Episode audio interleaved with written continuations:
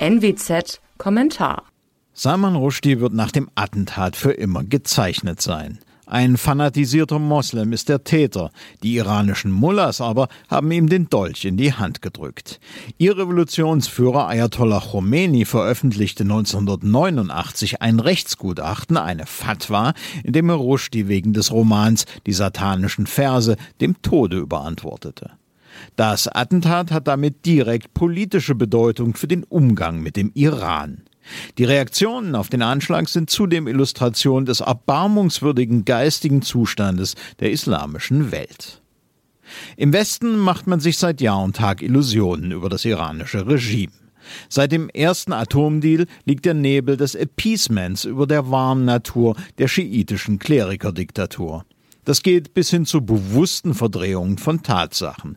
So meldete eine Nachrichtenagentur in ihrem Text über den Anschlag, Zitat, die iranische Regierung hat sich allerdings seit langem von Khomeinis Fatwa distanziert. Zitat Ende. Das ist eine Unwahrheit. 2019 versicherte Khomeinis Nachfolger Ali Khamenei, die Fatwa sei, Zitat, nicht rücknehmbar. Sie sei so gültig wie göttliche Offenbarung. Bis heute findet sich auf seiner Webseite eine offizielle Bestätigung der Gültigkeit des Todesurteils gegen Rushdie, den, Zitat, verfluchten Lügner. 2016 sammelten iranische Medien Geld und erhöhten das Kopfgeld auf Rushdie um 600.000 Dollar auf insgesamt rund 3 Millionen Dollar. Die iranischen Reaktionen auf den Anschlag glichen folgerichtig einem Freudenfest. Die Zeitung Kayan schrieb am Samstag, Zitat, Tausend Bravos für die mutige und pflichtbewusste Person, die den abtrünnigen und bösen Salman Rushdie in New York angegriffen hat. Die Hand des Mannes, der dem Feind Gottes den Hals umgedreht hat, muss geküsst werden. Zitat Ende.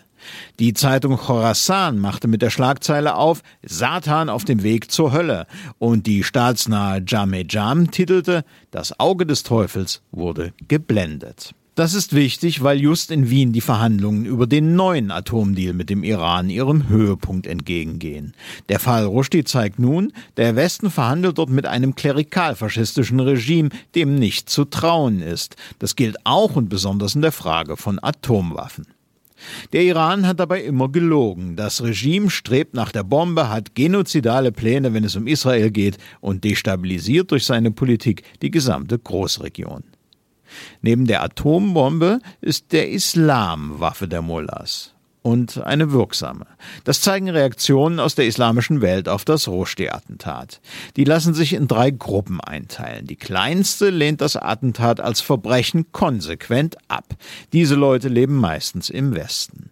Zwei weitere Gruppen sind erheblich lautstärker und dürften die bei weitem dominierende Sicht der Dinge repräsentieren. Die eine begrüßt das Attentat als Strafe Gottes für Rushdies Blasphemie. Die andere betrachtet sowohl seinen Roman als auch das Attentat als Verbrechen.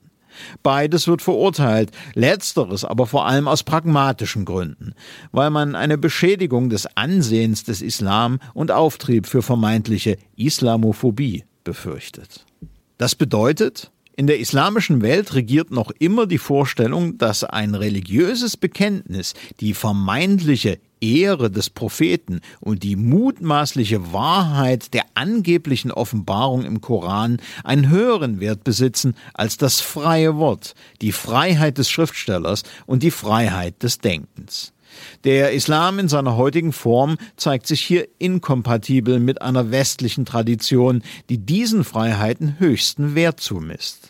Es ist nicht jeder einzelne Moslem für den Anschlag verantwortlich zu machen, aber es ist diese antiaufklärerische Werbe des Mainstream-Islam, die solche Taten erst ermöglicht.